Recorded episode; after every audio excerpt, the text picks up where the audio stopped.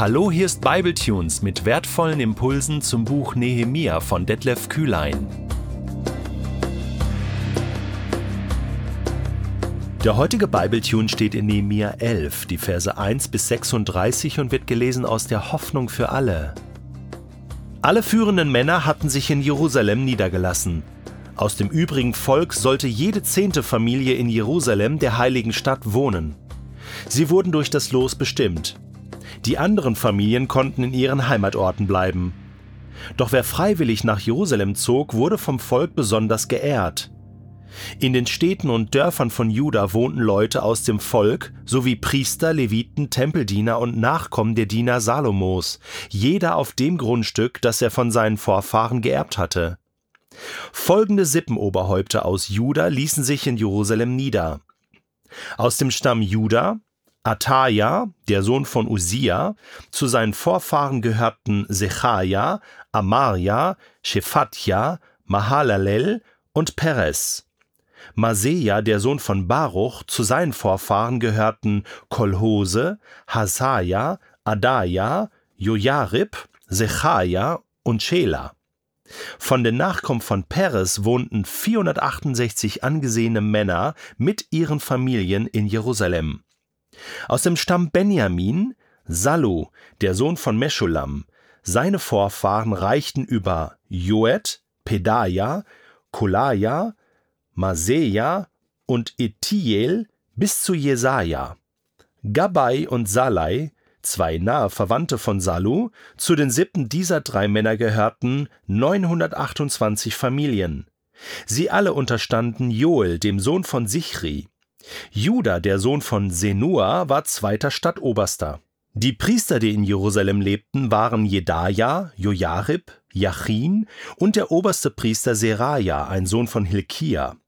Unter seinen Vorfahren waren Meschulam, Zadok, Merajot und Ahitub. Zu den Sippen dieser Priester gehörten 822 Familien. Die Männer verrichteten den Tempeldienst. Außerdem Adaja, der Sohn von Jeroham. Seine Vorfahren reichten über Pedalia, Amzi, Sechaja und Paschur bis zu Malkia. Seine Sippe umfasste 242 Familien. Ferner Amaschsai, der Sohn von Asarel, zu seinen Vorfahren gehörten Achsai, Meschilemot und Immer. Seine Sippe bestand aus 128 Familien, die hohes Ansehen genossen. Sie unterstanden Sabdiel, dem Sohn von Hagadolim. Von den Leviten lebten folgende Sippenoberhäupter in Jerusalem. Schemaja, der Sohn von Haschub. Zu seinen Vorfahren gehörten Asrikam, Aschabja und Buni. Außerdem Shabbetai und Josabat, die für den Dienst im äußeren Bereich des Tempels verantwortlich waren. Ferner Matanja, der Sohn von Micha, er stammte über Sabdi von Asaf ab. Er leitete den Lobgesang und das Dankgebet im Tempel. Außerdem Matanias Bruder Bakbukja, der auch sein Stellvertreter war. Schließlich Abda, der Sohn von Schamua, der über Galal von Jedutun abstammte. Insgesamt lebten 284 levitische Familien in der heiligen Stadt. Dazu kamen folgende Sippenoberhäupter der Torwächter. Akub und Talmon mit ihren Verwandten, insgesamt 172 Familien. Der Rest des Volkes, der Priester und Leviten, lebte außerhalb von Jerusalem in den übrigen Städten von Juda, jeder auf dem Grundstück, das er von seinen Vorfahren geerbt hatte. Die Tempeldiener wohnten auf dem Hügel Ophel, Ziha und Gishba hatten die Aufsicht über sie. Die Leviten in Jerusalem unterstanden Usi, dem Sohn von Bani, zu seinen Vorfahren gehörten Hashabja, Matanja und Micha. Sie stammten von Asaf ab, dessen Familie für die Musik im Tempel verantwortlich war. Der König hatte genau festgelegt, in welcher Reihenfolge die Männer aus der Sippe Asaf den Gesang im Tempel leiten sollten. Petachia vertrat die Belange der Israeliten am persischen Königshof. Er war ein Sohn von Meschesabel und Nachkomme von Serach, dem Sohn von Juda. In folgenden Städten wohnten Familien aus dem Stamm Juda: Kirjat Arba, Dibon und Kapzeel mit den umliegenden Dörfern, Jeschua Molada, Bet Pelet, Hazar Shual, Beersheba mit seinen Dörfern, Ziklag, Mechona mit seinen Dörfern, Enrimon, Zora, Jarmut, Sanoach, Adulam mit den dazugehörigen Dörfern, Lachisch mit den umliegenden Feldern sowie Aseka und seinen Dörfern. Das Gebiet erstreckte sich von Beersheba im Süden bis zum Hinnomtal im Norden. Wohnorte für die Familien aus dem Stamm Benjamin waren Geba, Michmas, Aya, Bethel und die umliegenden Dörfer. Anatot, Nob, Anania, Hazor, Rama, Gittaim, Hadid, Zeboim, Nebalat, Lot, Ono und das Tal der Handwerker. Auch einige levitische Sippen aus dem Gebiet von Juda ließen sich im Bereich des Stammes Benjamin nieder. Hey, ganz großen Respekt, wenn du es bis hierhin geschafft hast. Ja, ich weiß, so lange Listen von Namen zu hören, von der Familie und von den Vorfahren und wo die alle wohnten und von den Orten, das ist wirklich eine Zumutung. Ich weiß das, aber hey, ein paar Gedanken dazu, warum das so wichtig ist, warum das in der Bibel steht. Ich meine, diese Stammbäume, mal ganz grundsätzlich, sie zeigen auf, dass es immer weitergeht, dass Gottes Verheißung an Abraham, du wirst ein großes Volk werden und wirst in diesem Land wohnen, dass Gott zu dieser Verheißung steht. Das mal ganz grundsätzlich. Und deswegen sind Stammbäume äh, von Israel, von Israeliten, jüdische Stammbäume so wichtig. Auch Matthäus Kapitel 1 beginnt mit einem Stammbaum, ja, äh, nämlich dem Stammbaum von Jesus. Und Jesus kommt aus dem Stammbaum von Juda. Und die waren auch Bewohner von Jerusalem. Das haben wir jetzt gerade in dem Text gelesen. Juda und Benjamin, sie bildeten ja das Südreich.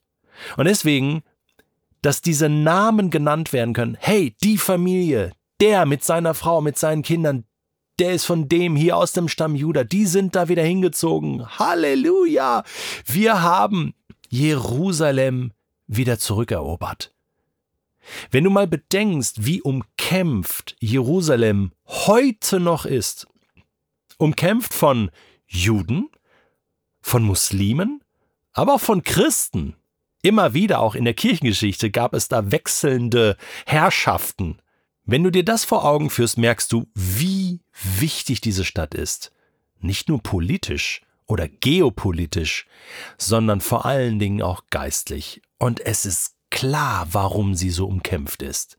Weil von dort aus wird der Messias regieren. Das sagen alle Propheten. Und das sagt auch das Neue Testament, das sagt auch Johannes in seiner Offenbarung. Da ist die Rede vom neuen Jerusalem. Ich verrate dir jetzt ein Geheimnis. Wer Bibel liest, ist klar im Vorteil. Nicht wer Bild liest, sondern wer Bibel liest, ist klar im Vorteil.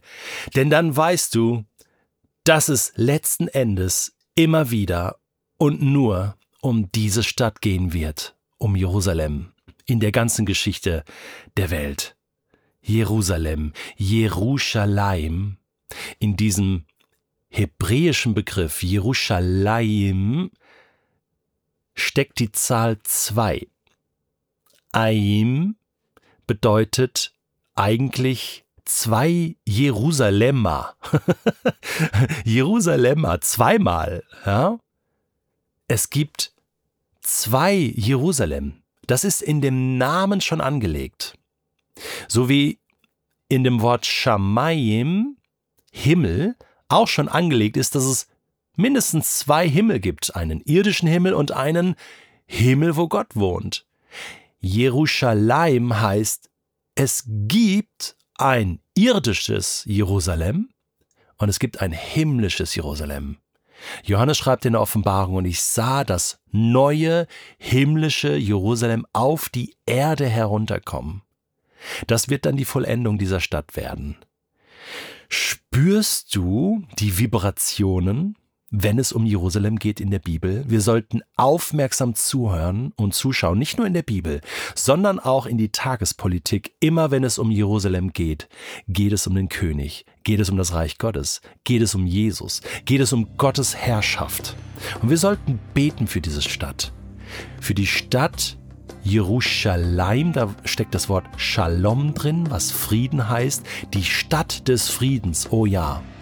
Im Moment ist es auch Stadt des Krieges, des Hasses, der Auseinandersetzung, der Ungerechtigkeit, bis der Friedefürst kommen wird. Und dann wird für immer und ewig Frieden in diese Stadt einziehen. Und glücklich ist dann der, der in dieser Stadt wohnen kann.